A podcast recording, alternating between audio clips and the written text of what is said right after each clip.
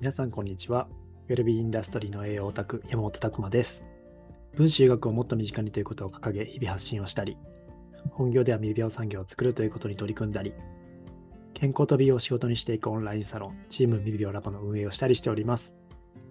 この配信では私山本が毎週月曜日の21時から開催しております。管理栄養士も知らない未病予防栄養学勉強会にて語りきれなかったことや、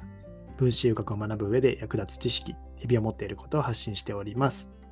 というわけでですね、本日のテーマは DNA の仕組みについて知っておいてほしいところというテーマでお話ししたいと思います。まあ、先にですね、オンラインサロンの説明させてください。えー僕たちはですね、もうチーム未病オンラインサロンというのを運営してるんですけども、まあ、こちらはですね、健康と美容を仕事にしていくっていうところをテーマと掲げて、えーやっておりますオンラインサロンになります。コースとしては2種類ございまして、ライトコースとチーム未病コースという2種類ですね。ライトコースっていうのはですね、こちら学びたい人向けのコースというところで、まずそういう分子栄養学とかですね、そのあたりとかっていうところを知りたいという方ですね、情報キャッチしたいという方向けに、まあ、過去やった無料の勉強会の、えー録画とかですね、それが見放題になってたりとかするコースなんですよね。で、一方、チーム未病コースっていうのは、こちらはですね、えーしっかりと、実はこの未病栄養管理士っていう、こう資格もセットにこれついてるんですよね。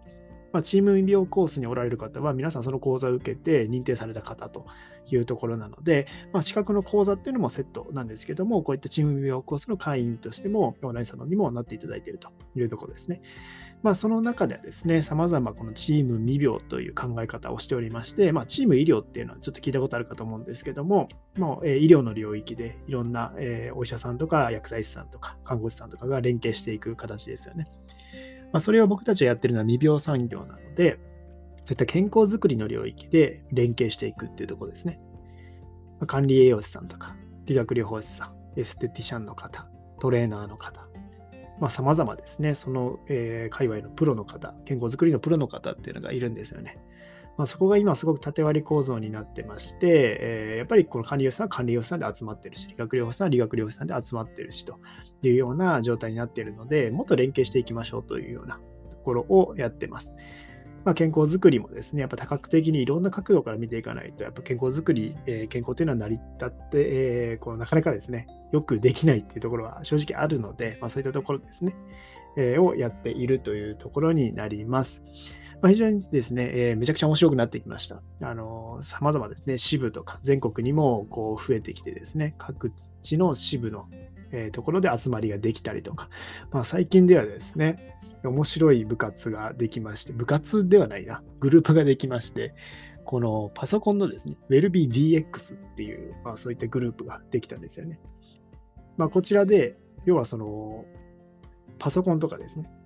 ネットとかそういうデジタルに苦手な人を支援しますよっていうのが立ち上がったんですよね。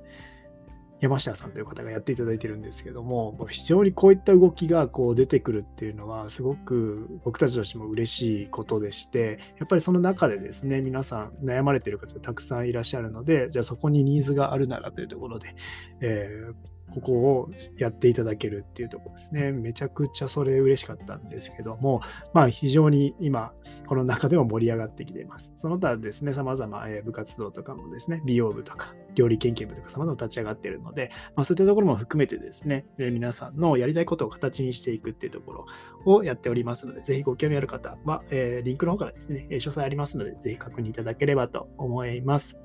はい、よろしくお願いします。じゃあ今日のテーマですね。この DNA の仕組みについて知っておいてほしいところというお話をしたいと思うんですけども、これなんで話そうかと思ったかっていうと、まあちょっと携帯で記事をいろいろ探ってたんですけども、まあ、その中でですね、あの加熱式タバコ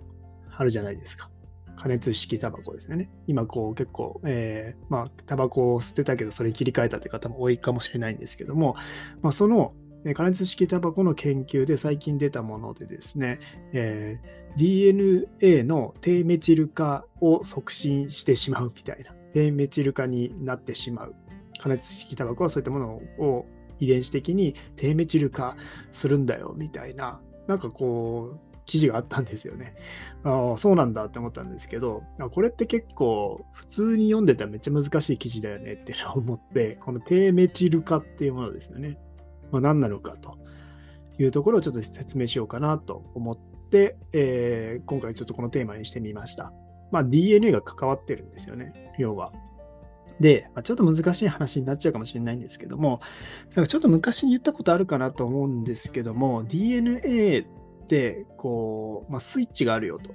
いう話ですよね。えー、この、え、さらにもう一個前に知っておかないといけないのが、DNA から人間はタンパク質っていうのを合成してるんですよ。まあ、DNA ってこう4種類ですね、えー、の配列がバーッと連なってできてるんですよ。それが皆さんの折りたたまれて、皆さんの細胞の中の核という部分に入ってる、まあ、染色体という部分になったりとか、まあ、それが折りたたまれて、すごい長いものがですね、えー、もうこれをビューンと縦に伸ばしていくと、およそ1.8メートルぐらいになるらしいですよ。それが折りたたまれて、えー、5から10マイクロ、ミリのですね、核の中にこう収納されているというような、そういう長いものがあって、それは、連なってるんですよね。二重らせん構造で連なってる。で、人間っていうのはですね、その遺伝子のとある部分の配列、その文字列のところからここからここまでを読み込んで、このタンパク質を作りますっていうようなことをしてるんですよね。だから遺伝子からこの部分コピーしますって言ってコピーしてきて、それをタンパク質につなげていってですね、アミノ酸とかをそれで設計図通りにこう作っていって、まあ、それがアミノ酸、え、タンパク質ができて、それが酵素タンパク質になって体の機能を調節していくような流れがあります。まずそこは一つポイントですね。遺伝子から読み込んできてるというところです。で、もう一つがそのスイッチングの話なんですよね。えー、まあ、以前した話でいくと、双子のこう一卵性ソーセージのお話ししたかと思うんですよね。えー、この、まあ、一卵性ソーセージって、まあ、顔とかもそっくりで、えー、大体めちゃくちゃ似てるパターンのやつですよね。そのタイプっていうのは遺伝子が一緒なんですよ。一緒で、なので、えーまあ、遺伝子が一緒の2人をこう片方を宇宙に連れてたらどうなるかと。宇宙飛行士の方で実験されたんですけど片方を宇宙に、えー、連れてった時に遺伝子の状態どうなってるかみたいなところですね。まあ、これがですね、まあ、一緒なんだからそのまま一緒になるかと思いきやですね宇宙に行った方の双子の片方の方の遺伝子っていうのはこう遺伝子のそのスイッチング、まあ、オンオフっていうのが切り替わってたんですよね。よりやっぱ宇宙に行ったので放射線とかそういう、えー、物質に対してこう守るような遺伝子のスイッチがオンされていたと。まあ、このことからもかなり人間っていうのは環境に適応するためにこの遺伝子のオンオフを切り替えていると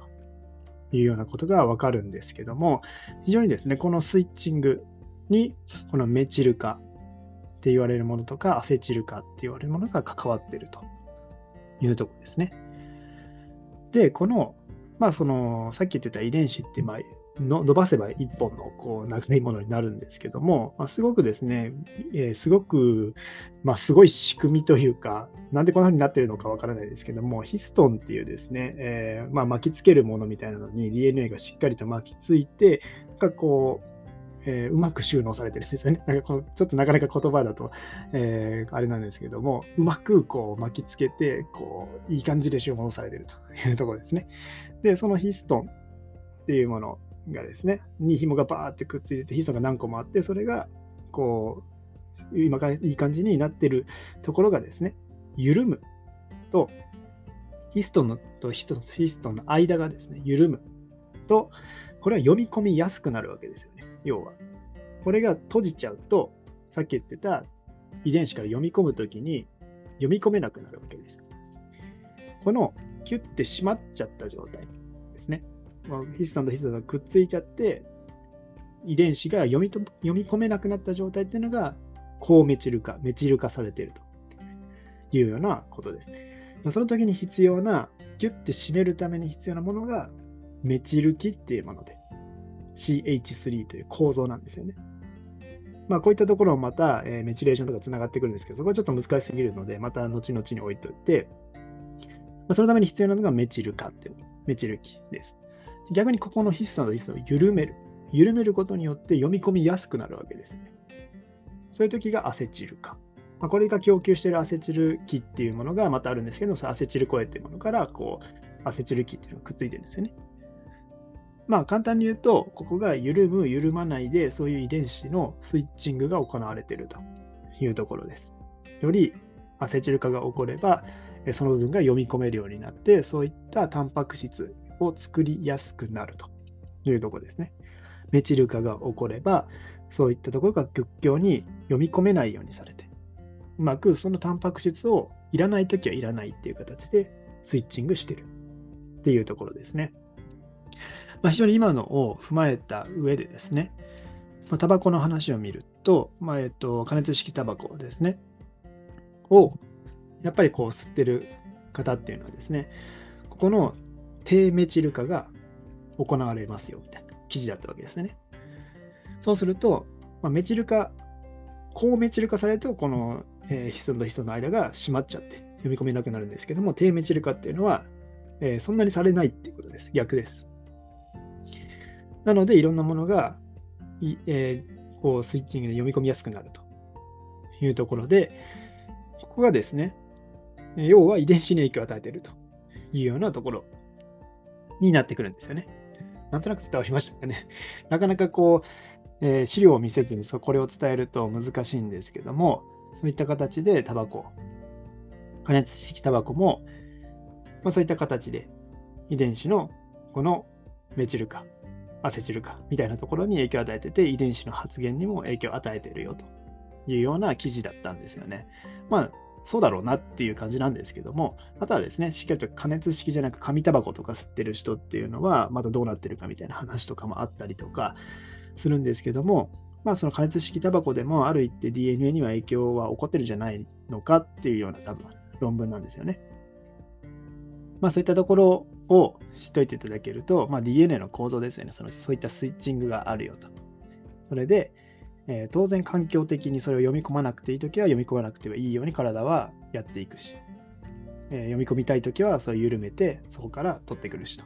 いうようなことを複雑に制御してやっているというところですね。まあ、こういった時にできるメチル基を供給するための、まあ、寒いっていうのがあるんですけども、まあ、こういったものはですね、また栄養絡んでるんですよね。葉酸とかビタミン B12 とか、メチオニンとか、まあ、そういうのが絡んでるので、非常にですね、えー、そこまでつなげて考えていくと、さらに、えー、面白いなと思ったっていうところ なんですけども、まあ、こういった形で、